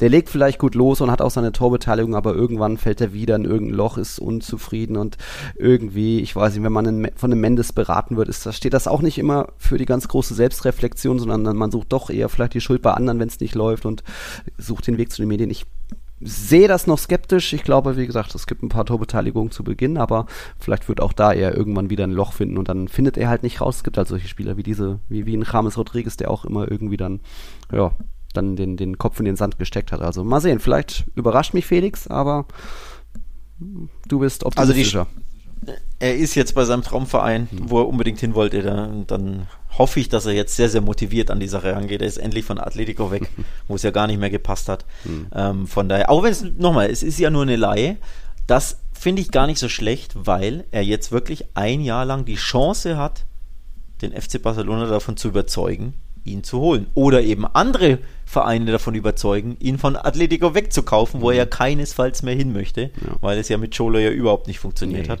Also von daher soll hoffentlich der Spieler verstehen, welche Chance er jetzt hat, seine mhm. Karriere wieder anzutreiben. Deswegen gehe ich schon davon aus, dass er jetzt super motiviert ist und sein muss. Ähm, Cancelo ist ja auch nicht groß anders das Thema, ne? Bei City auf dem Abstellgleis, die wollten ihn ja nur loswerden, völlig egal an wen, Hauptsache weg im Winter, ja Bayern hier, nimmt ihr ihn nach, ihr wollt ihn auch nicht, ja wir wollen ihn auch nicht zurück. Also die sind ja auch froh, da, oder Pep ist da scheinbar froh, ihn loszuhaben. Da versteht man es nur sportlich weniger. Mhm. Aber auch der hat einfach jetzt eine Monsterchance sich bei Barca jetzt äh, zu zeigen. Und vor allem hat er ja auch keine wirkliche Konkurrenz ja. auf rechts. Ne? Sergio Roberto ist ja keine. Klar, Araujo oder Kunde, aber das sind halt keine, keine Rechtsverteidiger, sondern Innenverteidiger. Von daher, das sollte wirklich ja. eigentlich, gerade in Spielen übrigens wie Osasuna, wie Cadiz, wie äh, Alaves, wie äh, Celta Vigo, wie Almeria, wo sich der Gegner defensiv hinten reinstellt, möglicherweise, mhm. ist ein Cancelo ein brutales Upgrade auf, als Rechtsverteidiger.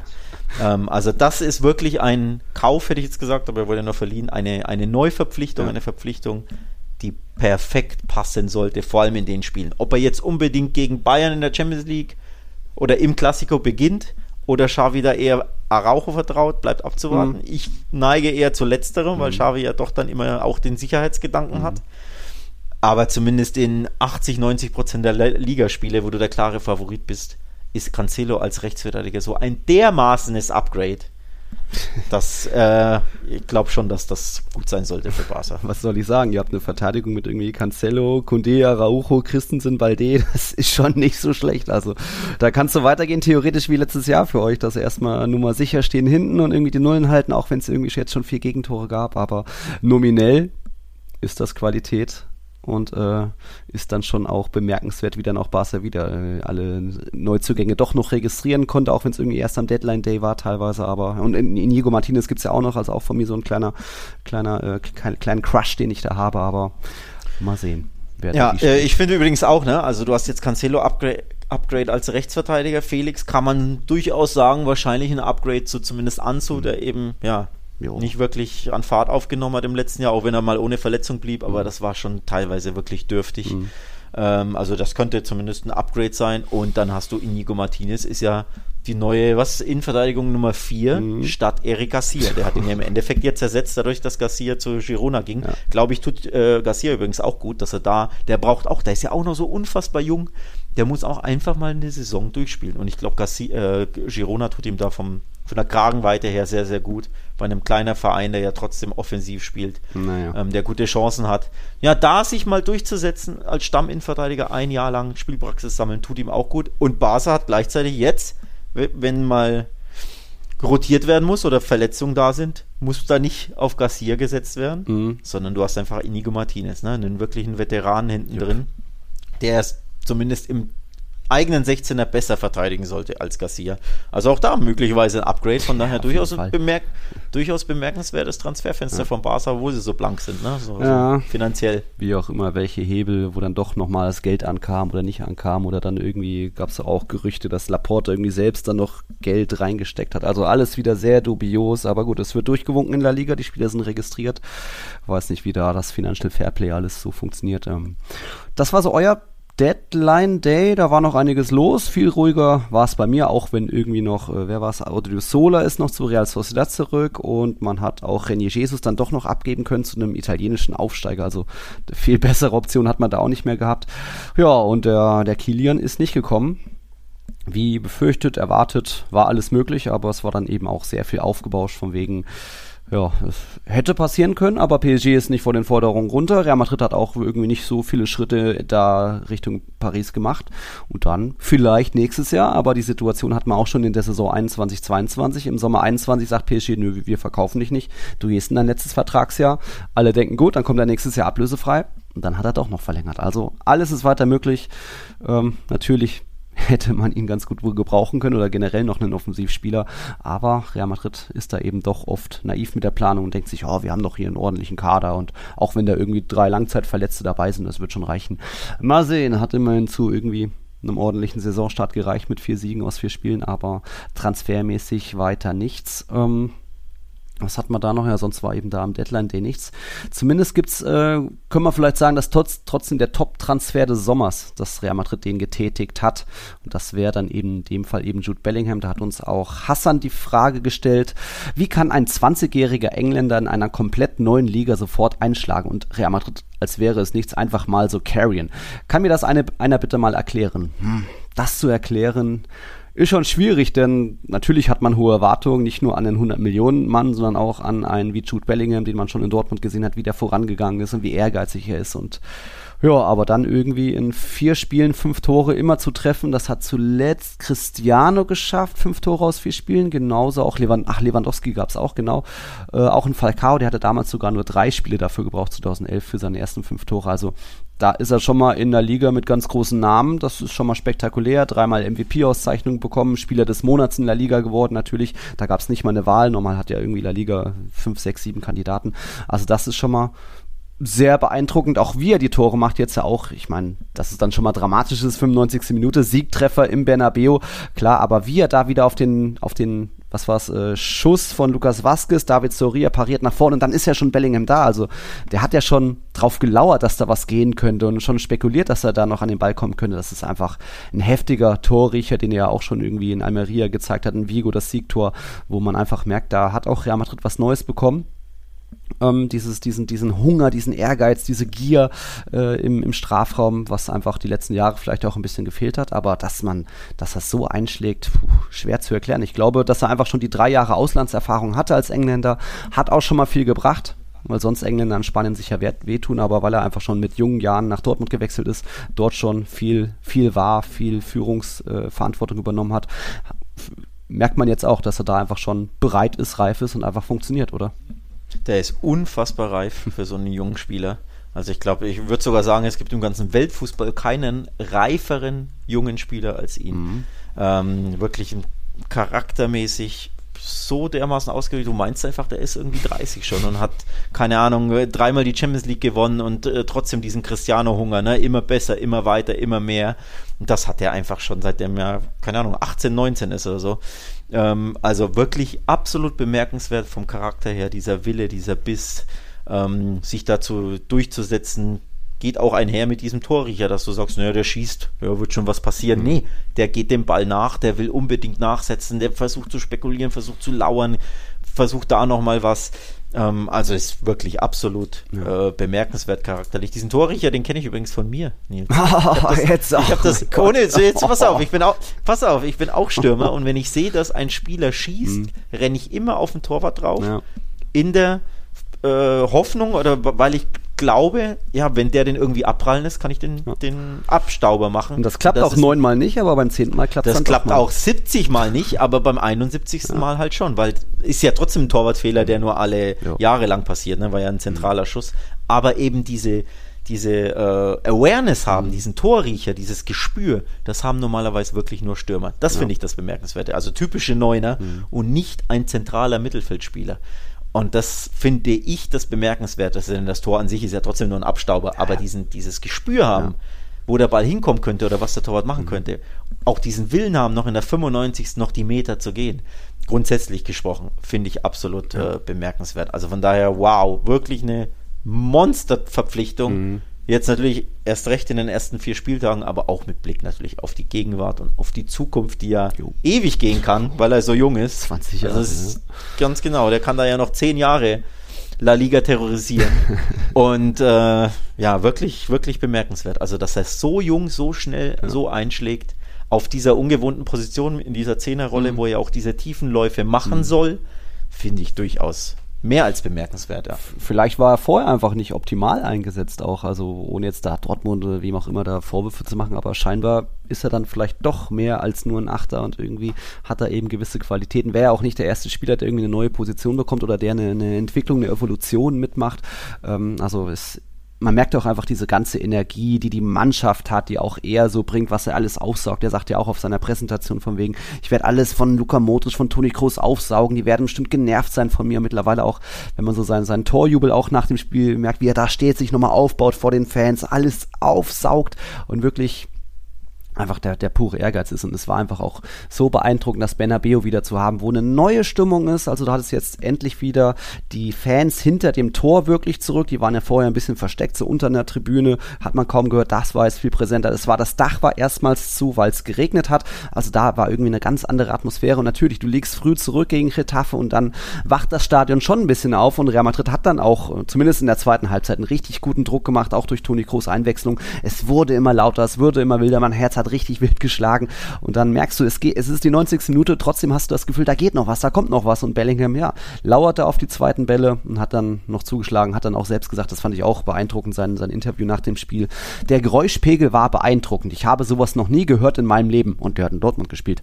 Der Moment des Tores war das lauteste, was ich je gehört habe. Als sie Hey Jude sagen, begann ich zu zittern. Für solche Momente haben sie mich geholt. Die Chemie mit den Fans stimmt. Ich weiß nicht, ob ich diese Liebe verdiene. Immer wenn ich das Trikot überstreife, werde ich 100% geben. Also das, da wächst echt was heran, eine neue Identifikationsfigur, ein neuer Held, der die ganze Mannschaft tragen kann. Und ja, Real Madrid hat keinen Mbappé bekommen und ein Haaland ist auch nicht da, aber ein Bellingham ist da, der hat auch 100 Millionen gekostet und Vinicius kommt ja auch noch irgendwann zurück. Die das, das vergisst man gerne, ja. dass der 100 Millionen plus gekostet ja. hat, also bis zu 120 oder 30, genau. ne? Mit, mit äh, Boni. Mhm. Ähm, du hast es schön gesagt, er ist der pure Ehrgeiz. Das habe ich, mir, mhm. hab ich mir notiert, weil mir das sehr, sehr gut gefällt. Mhm. Ähm, sehr schön zusammengefasst, ja. Wirklich der pure Ehrgeiz, der pure Wille. Ja der da auch die Mannschaft nochmal mitziehen kann, auch wenn man sich denkt, boah, jetzt heute geht nichts gegen wieder mhm. einen defensiven, destruktiven Gegner. Aber diesen Ehrgeiz zum Beispiel, den bei Barca so ein bisschen, finde ich, ich vermisse in diesen Spielen, wo es sehr schwer ist, mhm. ne, gegen diese destruktiven Gegner, den hat halt Bellingham, mhm. den strahlt er einfach aus. Und ich glaube, sowas kann wirklich auf die Mannschaft überschwappen. Ja. Dass du da einen hast, der nicht aufgibt, auch wenn es schon die hundertste Minute ist, mhm. der immer noch nachsetzt, der nochmal einen Elf versucht, von, von, mir aus auch einen Elfmeter rauszuholen. Der eine war ja. Ja, billige Schwalbe. Ja, billige Schwalbe, so kann man es äh, nennen, oder zumindest ein Versuch, mm. etwas einzufädeln, aber der halt tut und macht ja. und nachgeht und den Gegner nervt und äh, vielleicht auch seine Mitspieler nervt. Das kann ja auch ja. nervend sein, ne? wenn einer so, so ein. Immer pusht und. So ein, genau, so ein, so ein Ehrgeizling ist, immer pusht und weiter und weiter und oft den Schiedsrichter einredet. Das kann den Schiedsrichter natürlich nerven, dafür ist er auch bekannt aus der Bundesliga, ne? dass er da immer quatscht. Der kann auch eklig. Aber dadurch, genau, der kann auch eklig, aber das hilft deiner Mannschaft so enorm, dass ja. der Funke überschwappen kann. Und aktuell ist es einfach traumhaft aus madrilenischer Sicht, weil er just auch immer das entscheidende Tor schießt.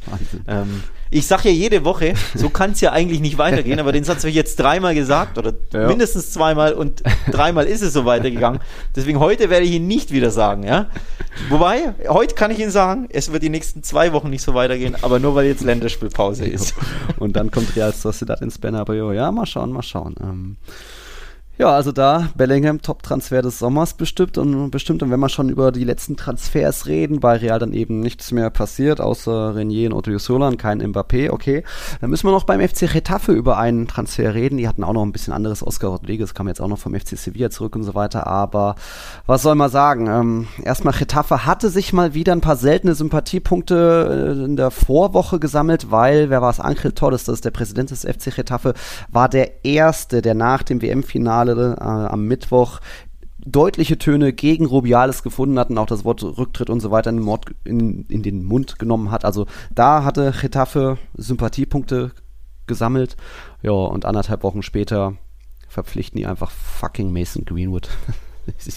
ich weiß gar nicht, wie, wie ich das beschreiben soll, wie, wie Doppelmoral, Doppelmoral, ist das Wort, mit dem man es beschreiben kann. Das ist pure Doppelmoral und nichts anderes und zeigt auch auf, dass dieses sehr richtige, sehr gute, Mhm. sehr schöne Statement, wo man sich ganz klar gegen Rubiales positioniert und gegen, äh, ja, gegen die, all die Ja. Dinge, die er da gemacht hat, dass das doch nur Opportunismus pur war Mhm. und ein politisches Play von Angel Torres, dem Präsidenten, und dass er überhaupt nicht sich für diese Werte interessiert, weil er einfach eineinhalb Wochen später Mason Greenwood holt. Und das ist pure Doppelmoral und zwar im ekelhaftesten Sinne, die zeigt, dass dieser Ja. Präsident und damit auch der Verein keinerlei Rückgrat haben, keinerlei Moral, keinerlei Ehre, indem sie da einfach so jemanden verpflichten. Also es ist, es, es könnte ekelhafter nicht sein, Nö. ganz ehrlich. Ich finde das, ich finde das äh, traurig auch, um ehrlich zu sein. Ich finde es auch traurig für La Liga. Mhm. Ich habe viele Stimmen auf Twitter gelesen, die das wirklich sagen, naja, von denen kann man eigentlich nichts anderes erwarten. Er passt Mhm. zu diesem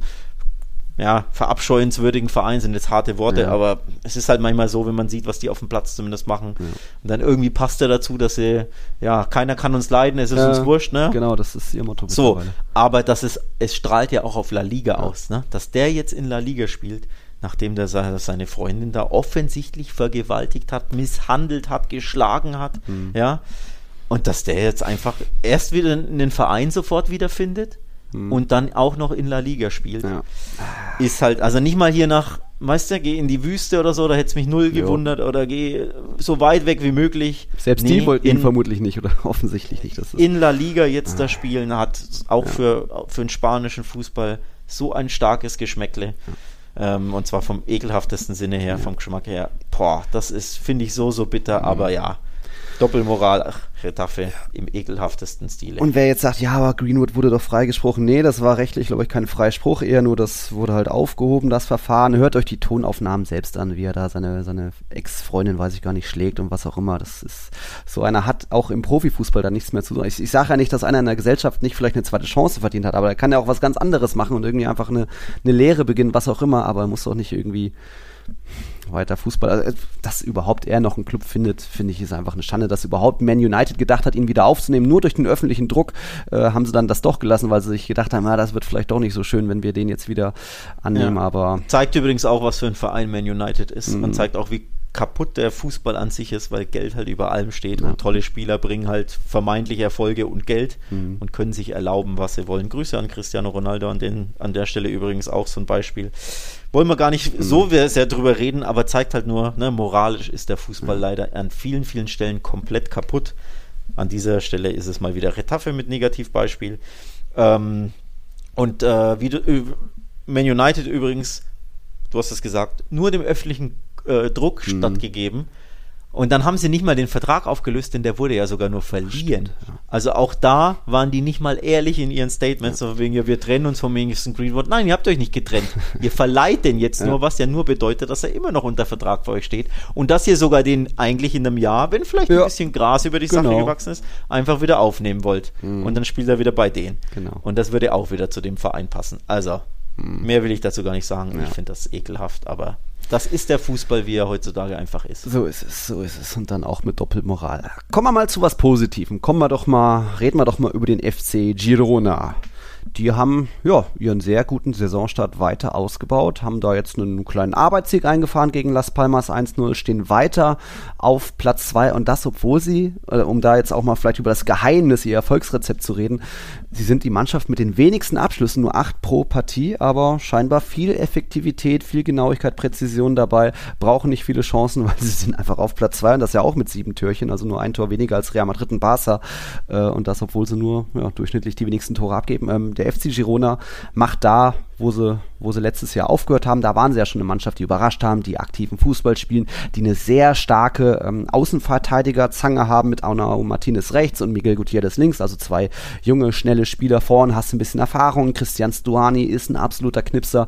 Und ja, das funktioniert jetzt. Jetzt war es in dem Fall Porto, der ist zurückgekehrt, hat ja irgendwie jetzt bei Real Sociedad, Sociedad und Getafe gespielt, davor bei Girona ist jetzt zurück, hat dann direkt mal getroffen, also ein, einfach so eine kleine Feel-Good-Story, auch wenn bei Girona auch ein bisschen die Man City-Gruppe dahinter stecken, die ein paar andere Mittel haben, aber Das wollte ich gerade so sagen. Ich weiß nicht, ob es so hundertprozentig Ja. ist, äh, gut ist, weil äh, ja die City Group dahinter steckt und da auch dann Mittel reingepumpt werden können über zwielichtige Hintertürchen, die mich nicht äh, gut fühlen lassen. So. Ja, der, Fußball Aber ist halt nett, deswegen. Der Fußball, genau. Wenn man es nur auf den Fußball Ja. runterbricht, dann ist das natürlich eine so gesehene schöne Story, weil da ein Aufsteiger attraktiven, offensiven, Mhm. mutigen Fußball spielt, weil sich wirklich was traut, weil die draufgehen, weil die Genau. pressen, weil die Gas geben. Ähn- wie- Wir nennen ja da immer Rayo und Girona als die beiden Musterbeispiele von Mannschaften, die einfach in dieser Liga Fußball spielen wollen. Mhm. Also einfach das Gegenbeispiel zu den Retafes dieser Welt, ne? die, die dich nur nerven wollen, die einfach nur ihr 0-0 wollen und vielleicht erschwalben sie einen Elfmeter oder köpfen irgendeinen Standard rein. Und ansonsten wollen die nicht, dass überhaupt Fußball gespielt wird. Da ist Retafe einfach das Musterbeispiel für das Negative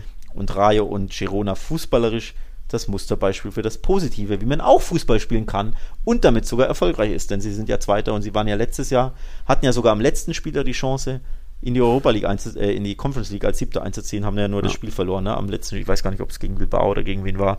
Also da hätten sie ja beinahe schon eine grandiose Feelgood-Story Ja. geschrieben, sportlich gesehen.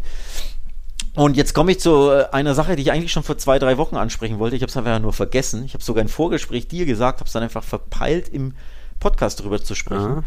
dass Girona für mich ein Dark Horse ist im Kampf um Europa. Ich habe trotzdem konservativ tippt, weil in La Liga einfach oft konservative Dinge passieren, nämlich dass immer die Großen, ne, die Top 4 und die Top 6, 7 bilden. Aber ich hatte schon vor der Saison ein Gefühl, dass Girona da dazwischen stoßen kann und vielleicht sogar Sechster oder Siebter werden kann und in Europa mitspielen können. Aha. Und dieses Gefühl habe ich jetzt erst recht am Saisonanfang. Den hatte ich schon letzte Woche, da habe ich es einfach nur nicht ausgesprochen. Aber jetzt, nachdem sie mit drei Siegen und einem Remis aus vier Spielen gestartet sind, verstärkt sich dieses Gefühl erst recht, dass ich mir vorstellen kann, dass die Ja. als Underdog hier Rayo-Dinge machen werden. Ja. Nur denen ist ja irgendwann die Puste ausgegangen. Die waren ja am, du erinnerst dich an, ich glaube, Dezember, Ja. an Weihnachten waren die Vierter oder Fünfter Dritter sogar. Champions League Plätze zwischendurch, ja. ging dann komplett die Luft Ja. aus. Der Höhenflug, den traue ich ihnen jetzt natürlich nicht so zu, aber am Ende könnte ich mir vorstellen, dass die vielleicht Sechster werden, wenn zum Beispiel Sevilla und Villarreal weiter schwächeln, Genau. die ja erneut einen schwachen Saisonstart hatten, die ja auch immer wieder unstetig Mhm. sind. Und da kann ich mir vorstellen, Girona nächstes Jahr als zum Beispiel Sechster würde mich kein Stück überraschen, Ja. sage ich ganz ehrlich. Auch weil die bestimmt auch nochmal Mittel haben, um im Winter dann nochmal nachzulegen. Mittel, die jetzt ein Rayo Vallecano nicht so hat. Also ja, äh, why not? Das hätte immer noch ein kleines Geschmäckle, aber wie gesagt, eine Mannschaft, die ein bisschen aktiv spielt, aber es bleibt noch ein kleines äh, Minussternchen an dem Verein. Da komme ich jetzt zu einer kleinen persönlichen Geschichte. Mein Kumpel Mike aus Nürnberg war jetzt, äh, ist jetzt die Tage in Barcelona und äh, hatte leider irgendwie Pech mit den Spielen, war Espanyol, hat immer noch Geisterspiel angesagt von diesem Platzsturm damals. Also habe ich ihm gesagt, ach guck doch in der Nähe hier, fahr doch mal nach Girona. Da war jetzt das Heimspiel und es ist erstmal super schwierig da hinzukommen. Irgendwie, es hat über zwei, drei Stunden gedauert und irgendwie noch warten auf den Bus. Ja, und dann kam er erst zur Halbzeitpause in Girona an am Stadion und das, die sagen ihm dann, ja nö, Jetzt kommt keiner mehr rein. Die haben dann keinen Schalter mehr auf oder was auch immer. Da waren wohl noch ein paar andere Leute, hat er mir erzählt, dass da die dann einfach wieder umdrehen mussten und gehen mussten. Obwohl das, das war jetzt auch nicht ausverkauft. Das ist das kleinste Stadion der Liga, das Montilivi, aber da wären ja noch Plätze gewesen und scheinbar will Girona auch gar kein Geld haben. Also die denken sich, nö, wir haben hier Man City im Hintergrund und alles, wir, wir brauchen nicht die, die 50 Euro Tickets oder was auch immer. Also das kleine, kleine blöde Erfahrung, äh, falls von euch schon mal jemand in Girona war. Wir waren ja beide noch nicht, Alex und ich. Äh, schreibt uns das gerne mal, was ihr da für Erfahrungen gemacht habt, denn finde ich schon komisch, wenn da einer so am Spieltag. Ja, aber, aber zum einen äh, muss ich dazu sagen, ich weiß gar nicht, wie es in Deutschland zum Beispiel ist. Also ich will jetzt nicht hier irgendwas kritisieren, was ich null einschätzen kann. Wenn ich jetzt hier in Nürnberg, Fürth oder sonst wo zur Halbzeit in Sta äh, zum Stadion gehe, komme ich dann noch in, ins Stadion? ich hätte jetzt schon behauptet, also für mich ist das Weiß ja, ich nicht, also kannst ja mal ausprobieren, ne? Fährst halt mal mit der U-Bahn die Viertelstunde und dann probierst das mal aus. Aber äh, fällt mir jetzt schwer, das zu kritisieren, weil ich das nicht weiß, wie das ist, ob das, vielleicht ist das ja völlig normal, ne? ist natürlich aber blöd für den, für den Fan an sich Ja. und aus Vereinssicht ja auch dumm. Dann sage ich, ja komm, äh, halbes Spiel schon rum, gib mir einen halben Preis fürs Ticket, ne? Und dann statt, zahlst du halt statt 35 Euro, zahlst du halt 17,50, 18, keine Ahnung, whatever. ja, das ist jetzt nicht dann voller Preis, okay. selbst Nein, schuld, aber ich ja. meine halt nur, ne, es gäbe ja schon Mittel, dass man sagt, hier komm. Mhm. Oder mach halt einfach die Tore auf, ist doch wurscht, ob da einer mehr reingeht. Aber ich weiß nicht, wie es ist in Deutschland. Also deswegen Mhm. Frage. kann ich mich dazu nicht äußern. Vielleicht habt ihr da Aber- Erfahrung mitgemacht, liebe Zuhörer, Zuhörerinnen. Vielleicht ja, vielleicht ihr. Ähm, Basti Quettner übrigens, der Barca-Welt-Redakteur, Freund des Podcastes, war auch in, in Girona. Oh, er Den hätte ich fragen können. Der hat es der hat's reingeschafft, weil er rechtzeitig vor Ort war. Ja, Ähm, also, okay. ja, unglücklich gelaufen leider für Mike. Okay, gut. Was haben wir noch in der Tabelle? Du hast gemeint, Girona könnte es international schaffen. Ich sage auch, Betis. Sieht so eigentlich ganz gut aus, auch wenn die nur zwei ihrer Spiele gewonnen haben, aber weil Betis einfach irgendwie ist Gott und der ist jetzt schon wieder zum vierten Mal in der Saison. Irgendwie hat, glaube ich, die MVP-Auszeichnung bekommen, auch wenn beim 1-0-Sieg gegen Rayo war es ein sehr feiner Freistoß von William José, der den Sieg beschert hat, aber um da mal wieder, also wenn ihr Spiele von Betis seht, beobachtet Isco mal, der ist ja nur Richtung Tor, nix quer, alles nur, ist das dann vertikal äh, sucht so viele Abschlüsse, hat noch einen Pfosten getroffen zwischendurch, äh, wird auch selbst irgendwie, ist nur durch Fouls zu stoppen. Fünf Fouls waren das jetzt gegen Rayo. Also Isco ist wirklich wie früher fast ein bisschen. Er wirkt dann auch körperlich natürlich ein bisschen, ist mit 3,3 Keypässen pro Partie, hat er den dritthöchsten Wert in der Liga nach Aspas und Pedri, wird auch mit 3,3 gefault pro Partie, hat er auch den dritthöchsten Wert nach Bellingham und Mikel Merino. Also Isco irgendwie ein bisschen wie die Wiederauferstehung, wie es Betis damals bei seinem Transfer äh, angekündigt hat mit diesem Game of Thrones Jon Snow Video. Das ist einfach spektakulär. Also schalt, schaltet öfter bei Betis ein, es macht irgendwie doch Bock, auch wenn sie irgendwie Kanales verloren haben, aber Isco funktioniert. Und jetzt gab es mal wieder einen Sieg für Betis, also starke Entwicklung da.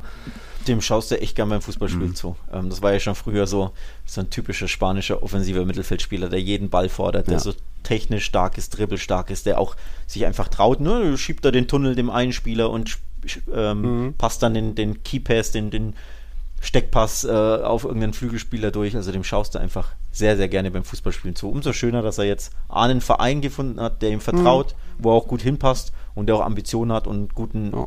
Fußball, gepflegten Fußball spielt. Also das ist ein mhm. wirklich ein sehr, sehr gutes Match mit Betis und Isco, ja. Hat man ja auch schon gesagt, dass Betis rein vom Namen, von der Spielweise her vielleicht besser passt, als es Union gepasst hätte. Mit, mit den langen Bällen hätte er sich, glaube ich, nicht so ganz. Aber freut mich für Isco, hätte ich ihm nicht zugetraut, dass er das so einschlägt, dass er ein bisschen irgendwie sein altes Talent nochmal aufblitzen lässt. Klar, aber so, das ist beeindruckend. Müssen wir auf dem Schirm haben. Und jetzt habe ich so nochmal geguckt, nochmal aktualisiert. Wir bleiben nämlich in Sevilla. Und ich habe nochmal aktualisiert, ob es jetzt offiziell ist. Es ist noch nicht offiziell, dürfte aber, wenn ihr die Folge hört, vielleicht schon soweit sein, dass der FC Sevilla jetzt nach äh, Schluss des Transferfensters, es ist ja viel passiert, sie haben noch Mariano geholt, Luke Bacchio von Hertha auch spannend, Oscar ging, äh, Tecatito ist auch gegangen, Montiel ist weg, also da ist noch viel passiert. Aber jetzt am Montag dürfte es noch offiziell werden und da muss ich sagen, das ist eine, eine Geschichte fürs Herz. Also, wenn Sergio, Sergio Ramos wird beim FC Sevilla unterschreiben, seinem Jugendclub, dem Club, dem er eigentlich am meisten liebt, vielleicht noch mehr als Real Madrid, weil er Andalusia pur ist, hat immer seine Fahne, die trägt er immer bei sich und so weiter.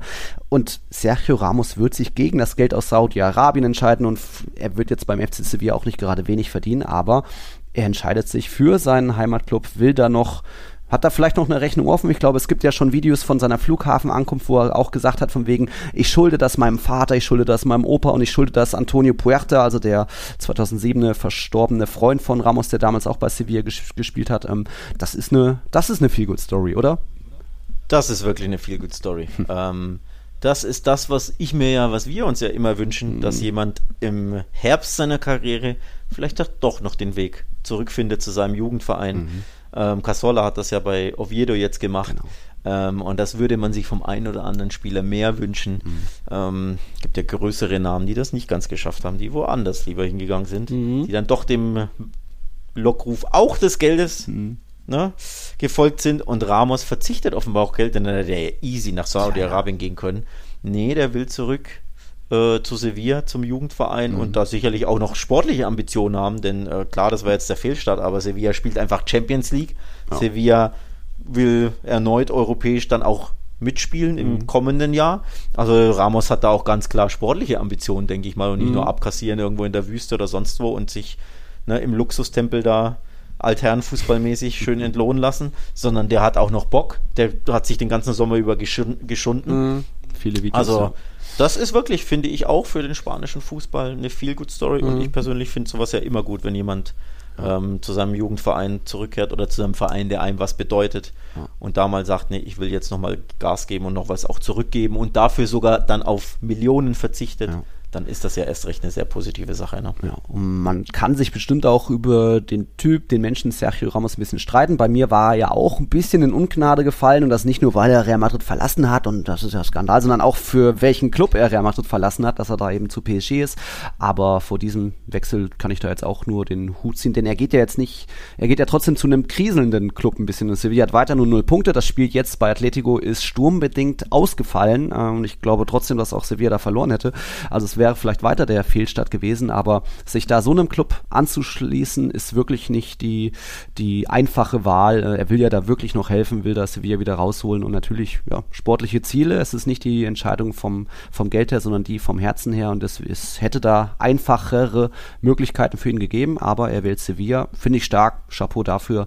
Und da bin ich gespannt, was man von ihm sehen wird in dieser Saison, denn es steckt natürlich noch ein, ein guter Kicker in ihm und ich glaube auch Sevilla braucht so einen Leader, einen Typen hin. Das ist ja immer noch seit den Abgängen von, von Carlo, Diego Carlos und Kunde. Ja, die Abwehr hat immer noch ihre Probleme. Acht Gegentore jetzt schon in der Liga. Ähm, kann, glaube ich, in Ramos da sehr gut auch reinpassen. Auch wenn er immer wieder ausgepfiffen und beleidigt wurde, wenn er mit Real Madrid zu Besuch war. Aber ich glaube, seine Liebe steht da über allem zum FC Sevilla, zu Andalusien. Und deswegen wird er sich da, glaube ich, schnell wieder Freunde machen. Ja, okay, dann haben wir jetzt, glaube ich, so viel in La Liga abgefrühstückt. Es, wir können noch schnell sagen, dass es noch ein bisschen was Neues gab rund um Rubiales. Das war auch schon letzte Woche. Da gab es noch eine kleine Mitteilung oder die 20. Mitteilung vom Verband EF, EF wo sich die verschiedenen Region, Regionalchefs ähm, geäußert haben. Also der andalusische Chef und was weiß ich, der baskische Chef und so weiter, die haben sich alle einvernehmlich dazu oder haben sie aufgefordert, dass es einen unverzüglichen Rücktritt von Rubiales gibt aufgrund inakzeptabler Verhaltensweisen. Ähm, das ist schon mal eine interessante Wortwahl, denn mich würde da sehr interessieren, wie viele auf dieser Pressekonferenz da von denen dabei waren und trotzdem noch geklatscht haben und auch aufgestanden sind für, für Rubiales. Seitdem ist jetzt, glaube ich, noch nichts Neues passiert. Rubiales weiter im Amt, wenn auch natürlich gesperrt von der FIFA. Ich glaube, von der UEFA gab es mittlerweile nur eine kleine Aussage vom Schäferin, vom wegen, das war inakzeptabel. Aber viel mehr auch nicht, weil er ja noch weiter gesperrt ist. Mehr hast du auch nicht mitbekommen von Rubiales, oder? Nee, der sitzt das aus und vor allem, ich glaube, der hat wieder in, in irgendeiner Mitteilung oder so, hm. äh, hat er wieder ausgeteilt und äh, ja, der, der will das aussitzen, der will einfach partout nicht zurücktreten. Mhm. Der hat so viel Macht, das könnte sich noch ein bisschen ziehen, ich bin gespannt. Ich glaube, interessant wird es ja dann, weil jetzt ist Länderspielpause, jetzt wird ein bisschen Gras über die Sache wachsen. Interessant wird dann, wenn die Frauennationalmannschaft mal wieder ein Länderspiel hat. wer da anreist, ob da ja. überhaupt jemand anreist, weil da gab es ja auch Drohungen, so wegen, wenn man nominiert wurde, muss man, äh, ist man verpflichtet für sein Land zu spielen. Ob es da eine rechtliche Grundlage mhm. gibt, weiß ich nicht. Aber wenn die Länderspiele haben, spätestens dann wird der Fokus wieder auf der Personalie Rubiales liegen, weil wenn keine anreisen keine Frauen und die kein, als amtierender Weltmeister mhm. kein Spiel absolvieren können, vielleicht ja auch keinen Trainer haben, keinen Trainerstab haben. Ne? Ja. Der Trainer soll entlassen werden übrigens, Wilder, und der Trainerstab ist zurückgetreten. Also da wird schon noch was passieren, aber jetzt erstmal wird es ein bisschen ruhiger werden. Ja, okay, schauen wir mal. Ein bisschen wieder mehr Bewegung ist dagegen bei einer anderen Causa äh, gekommen, das ist das Negrera geht. Da gab es jetzt wohl, wie die El Mundo berichtet, hat die Guardia Civil ihre Untersuchung abgeschlossen und kam zu dem Entschluss, dass Spaniens Schiedsrichterei, Arbitrache, jahrelang nicht parteiisch war, dass die Zahlungen da waren, teilweise um etwas zu verschleiern.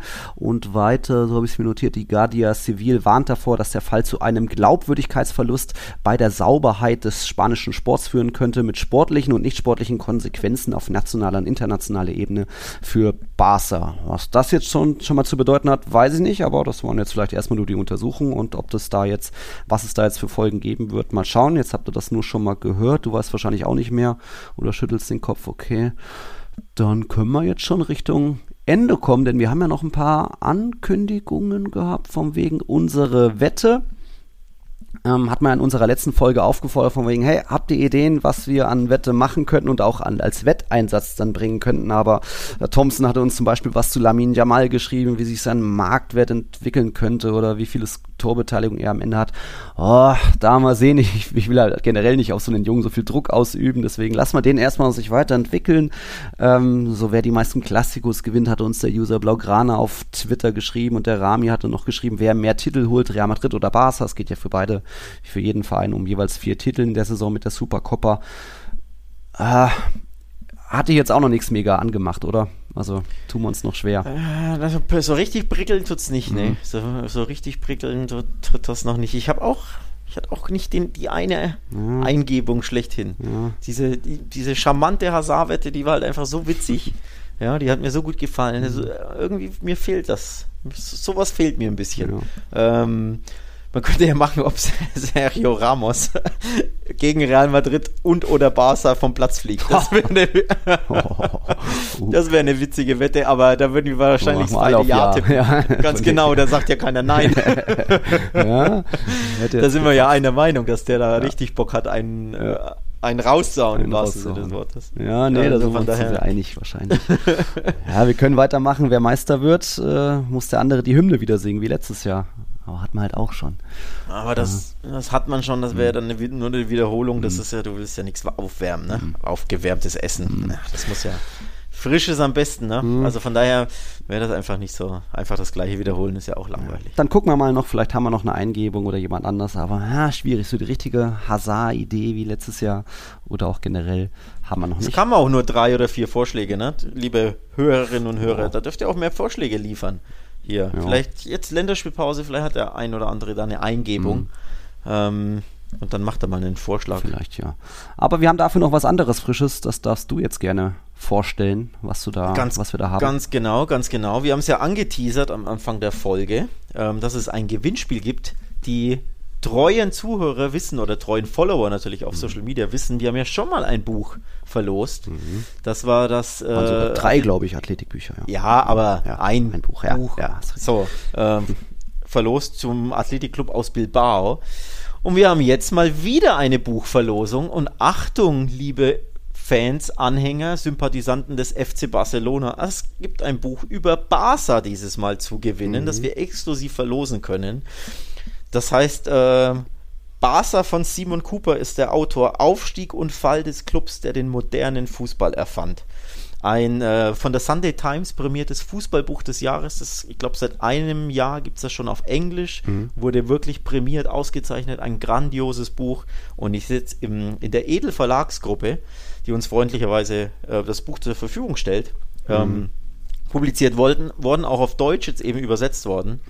Und äh, ja, beschreibt eben gerade die letzten Jahre des FC Barcelona, als es ja stark bergab ging mit dem Verein. Also in die, die Krisenjahre sind, werden da auch ganz klar ähm, gekennzeichnet. Und Simon Cooper, ein, ein renommierter Journalist, ein holländischer Journalist, der aber auch sehr, sehr nah an Barca dran ist, in Katalonien gelebt hat, hat er wirklich Einblicke bekommen ähm, im, in, ins tiefste Innerste des FC Barcelona und zeichnet eben Aufstieg und Fall Barcas nach. Also Fall, wenn man es so bezeichnen will. Jetzt sind sie ja wieder auf dem aufsteigenden Ast. Aber Also auch was das für Neutrale oder auch für Madridistas. Dass es nicht nur um Erfolg geht. Definitiv, definitiv. Auch für alle Fußballfans ähm, ein, ein wirklich tolles Buch. Mhm. Ähm, ich hatte schon lange auf der, auf der Liste, aber du weißt ja, ich komme immer nicht dazu. Ich konsumiere so viel Fußball jeden Tag, dass es mir dann immer fehlt. Ich habe äh, auch noch dein Ancelotti-Buch, was du mir zum Geburtstag geschenkt Ja, hast. so. Aber glücklicherweise arbeitet ja nicht jeder wie ich im Fußball. Und für diejenigen, die Ja. nicht rund um die Uhr sich mit Fußball beschäftigen und die Fans von La Liga sind generell und die ein Interesse haben am spanischen Fußball, vor allem aber am FC Barcelona, lege ich dieses Buch wirklich von Herzen nahe, auch wenn man diese, bei dieser Verlosung leer ausgehen sollte. Aber ihr könnt eben ein Ex äh, Exemplar gewinnen, das ich verlose. Simon Cooper Barca heißt das. Wir werden es auch auf Social Media natürlich posten. Instagram, Twitter wird das Gewinnspiel auch nochmal publik gemacht. Da könnt ihr genau äh, nachgucken, was funktioniert. Und es ist ganz einfach. Ihr müsst keine Frage beantworten, nix. Kein Markieren, wie es man es immer macht auf Social Media. Auch dieses typische Teilen. Markieren Nee. braucht man auch nicht teilen, sondern jeder Patreon, der Bock hat, dieses Buch zu gewinnen, schreibt uns einfach an. Ganz, ganz simple Sache. Patreon werden von Tiki Taka unseren Podcast supporten. Da kennt ja jeder die Adresse. Ähm, wir haben es ja tausendmal genannt. Mhm. Ähm, Patreon.com slash Podcast ist ja auch überall verlinkt. Supporter werden und wenn ihr uns da eine Nachricht schreibt, dass ihr dieses Buch haben wollt, dann verlosen wir das Buch ähm, unter allen Teilnehmern. Ganz, ganz simple Sache. Ich glaube, wir lassen ja, zwei Wochen den Leuten die Chance, ne, dass sie da. Also bis 17. September hätte ich gesagt, dann können wir am 18. bei unserer nächsten Folge dann den Sieger oder die Siegerin natürlich bekannt geben. Einfache Sache, zwei Wochen rum. Einfach eine Nachricht, via Direktnachricht auf Patreon. Also es gilt auch für die jetzigen Patreons, und nicht, dass ihr denkt, es geht nur an die neuen. Also da an unsere Supporter könnt ihr ein Buch haben und dann kannst du es auch nochmal vielleicht in zwei Wochen ein bisschen näher vorstellen oder so. Wir machen es ja auch noch auf Social Media dann. Ganz genau. Ähm, also von daher, liebe Madridistas, ne, wenn ihr dieses Buch nicht haben müsst und ihr seid schon Supporter, euch droht das nicht, dass ja, ihr dieses genau. Buch unbedingt kriegen müsst. Ne? Um Gottes Willen. Also ich will keinen äh, Madrid-Fan hier so ein Buch schicken und dann denkt sie, ja, ja. habe ich wieder neues, neues Zündholz, neues Feuerholz für den Kamin. Nee, nee, das wollen wir nicht. Das ist wirklich ein grandioses Buch, das ich mhm. jedem empfehlen kann. Aber klar, ne? der Madrid-Fan muss es nicht lesen, wenn er nicht möchte, nur weil er äh, Patreon ist ja. bei uns. Nee, nee. Für alle Patreons, die Bock haben, dieses Buch zu gewinnen, mhm. die haben die Chance, ähm, bei der Verlosung teilzunehmen.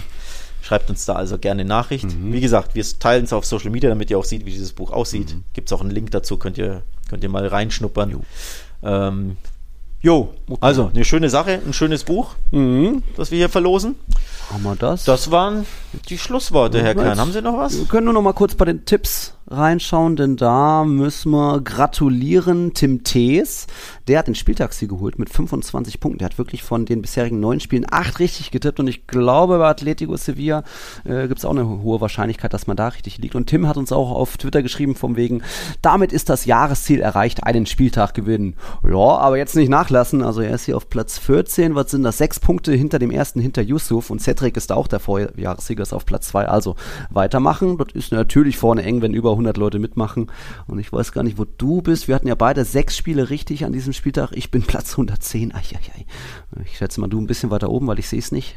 Ich bin 52. Oh. und habe 16 Punkte an dem Spieltag geholt. Also für oh. durchaus eine gute Ausbeute bin ich nicht unzufrieden. Elf Plätze geklettert. Von mhm. daher kann ich mitleben. Das ist okay, okay. Ja, also da eben Yusuf, Cedric, Kaiserix gehen da vorne auf dem, auf dem Treppchen in die Länderspielpause. Schön, dass so viele da mitmachen, wie immer. Und ja, dann war's das mit jetzt unserer 194. Folge, der letzten vor der Länderspielpause. Wie gesagt, wenn ihr das anhört, ist vielleicht schon Sergio Ramos offiziell und es gab noch andere, viele Namen dieser Folgen, ob es die Joaos waren und der, und der, der Jude hier, der Mason da. Das war viel. Ich glaube, der Nils und der Alex, die sagen jetzt Tschüss und dann bis spätestens nach der Länderspielpause. In dem Sinne, hasta la próxima. Ciao, ciao. Ciao, ciao.